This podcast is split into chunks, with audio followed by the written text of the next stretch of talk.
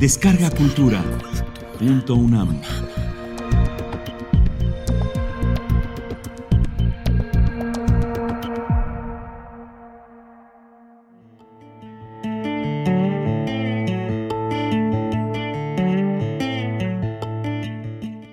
Biología genómica.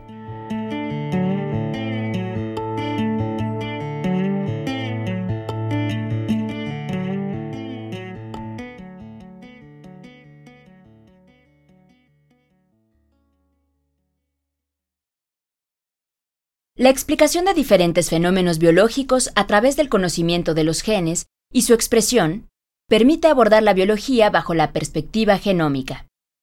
Por ejemplo, la producción de la proteína colágena se puede explicar a través de conocer la localización del gen de colágena y cómo se forman el RNA y las proteínas a partir de ese molde genético.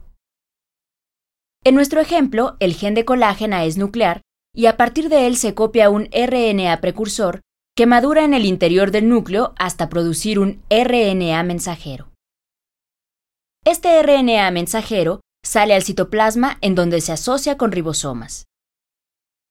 En el ribosoma se traduce el mensaje en proteína, que por llevar una señal química que es la secuencia de aminoácidos en esa proteína, le permite entrar al retículo endoplásmico rugoso, de donde pasará al aparato de Golgi de donde a su vez saldrá de la célula en una vesícula. La proteína se depositará en el matriz extracelular. La información en la secuencia de nucleótidos en el gen nos permite predecir la estructura y función de los productos derivados de su expresión. Por ello, el conocimiento de la secuencia de nucleótidos de los genomas de las diferentes especies es parte importante del conocimiento de su biología. La biotecnología y los organismos transgénicos.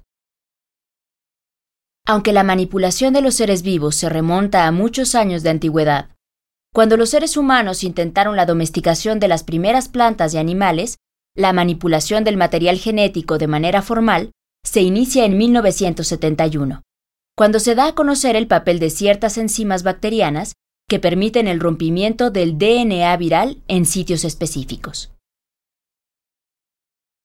La tecnología que se derivó de este descubrimiento se denominó del DNA recombinante, y desde su planteamiento inicial ha ido revolucionando prácticamente todos los campos de la biología experimental y ha permitido el desarrollo de nuevos organismos para beneficio de la humanidad.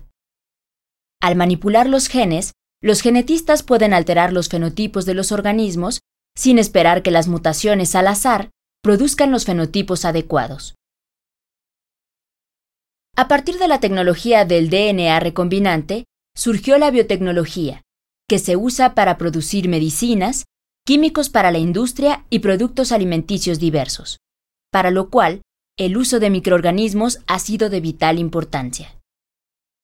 Con la nueva tecnología, las nuevas cepas creadas artificialmente al introducir en el genoma bacteriano genes manipulados in vitro producen sustancias diversas como péptidos y proteínas humanas que evidentemente no eran sintetizadas por las cepas originales. Por ejemplo, en 1982 se aprobó el uso de la insulina humana producida por bacterias recombinantes que resolvió el problema de las reacciones alérgicas que desarrollaban algunos diabéticos ante la insulina extraída de los páncreas de ganado vacuno y porcino. Sin embargo, a pesar de los beneficios evidentes que se pueden obtener mediante el uso de la biotecnología, la reducción de los contaminantes del medio o el control de las plagas, por mencionar algunos ejemplos, la producción de organismos transgénicos ha desencadenado gran controversia ante las repercusiones que puede tener esta tecnología en el largo plazo. Cuando a un ratón se le introdujo el gen que codifica para la insulina humana, éste desarrolló mayor tamaño de lo normal, y a pesar de que este hecho pudiera considerarse irrelevante, no deben menospreciarse las consecuencias inesperadas de la transgenia, que demuestran la intensa interacción que tienen los sistemas vivientes. Los genes que se han clonado previamente se insertan en un vector molecular, que posteriormente se propaga en microorganismos como bacterias o levaduras, para después integrarse al genoma de plantas o de animales. Esos vectores pueden ser plásmidos o fragmentos de genomas virales. Para que el gen clonado pueda pasar de una generación de células a otra, es necesario que se integre a los cromosomas del organismo que lo recibe. En algunas ocasiones se presenta un reemplazo del gen normal por el gen clonado. Se denomina knockout génico, al reemplazo de un gen normal por un gen clonado que se ha mutado, con la intención de demostrar la función que desempeña el gen normal. Contrariamente, la adición de genes se lleva a cabo cuando el gen clonado se integra al genoma del organismo en un lugar diferente al del gen normal.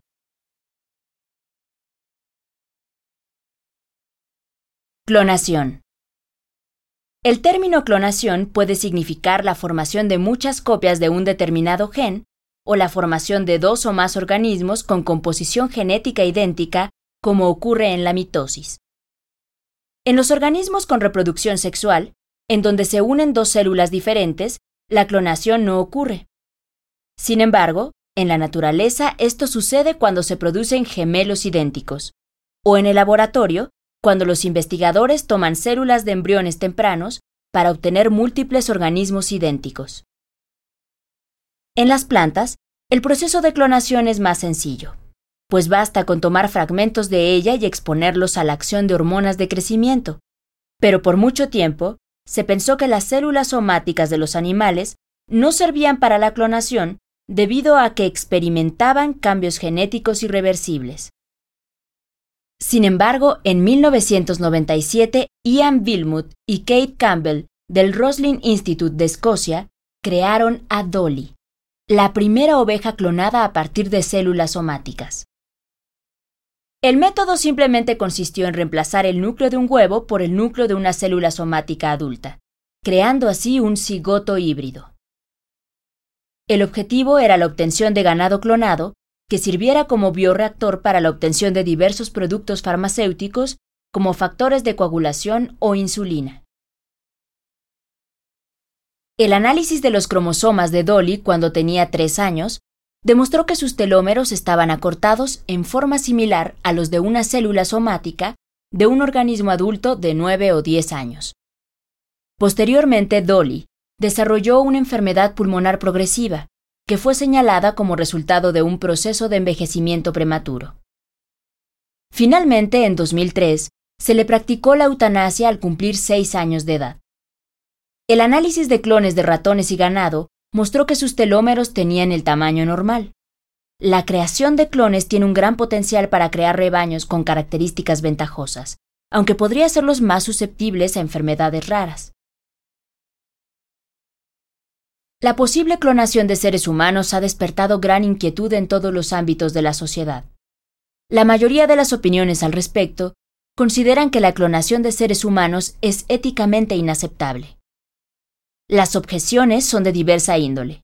Por ejemplo, solo los más ricos y poderosos tendrían acceso a esta tecnología, y lo harían por vanidad o por obtener réplicas de sí mismos que actuaran como donadoras de órganos en caso de graves enfermedades. Sin embargo, es necesario señalar las variantes que presenta la clonación. Clonación reproductiva y clonación terapéutica. En la clonación reproductiva, el objetivo es la obtención de un animal, o eventualmente un ser humano, aunque para nosotros, la clonación no parece ser una buena estrategia de reproducción. En la clonación terapéutica, la intención es la de obtener células de embriones muy tempranos que puedan funcionar como células troncales que tengan el potencial para tratar diversas enfermedades.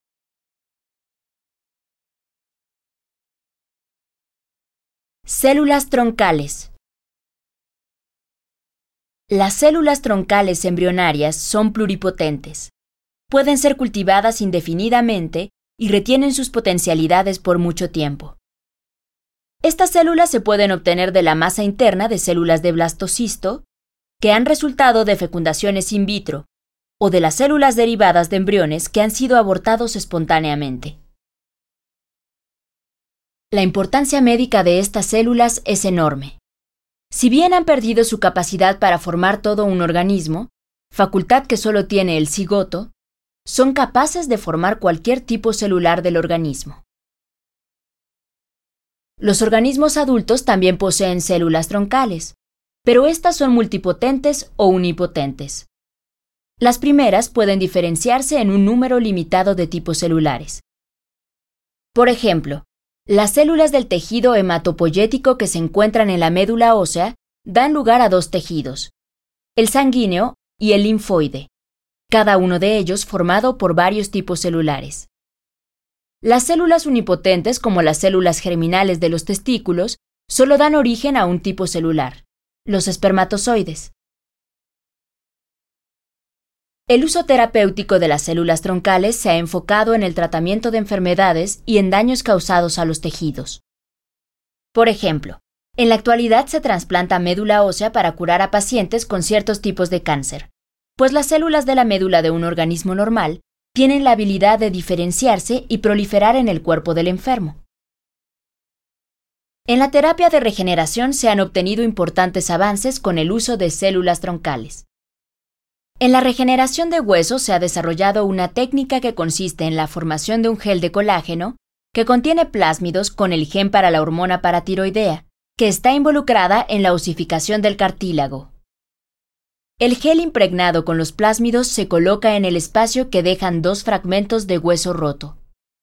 Conforme las células migran hacia la matriz de colágeno, incorporan el plásmido con el gen para la hormona y empiezan a fabricarla.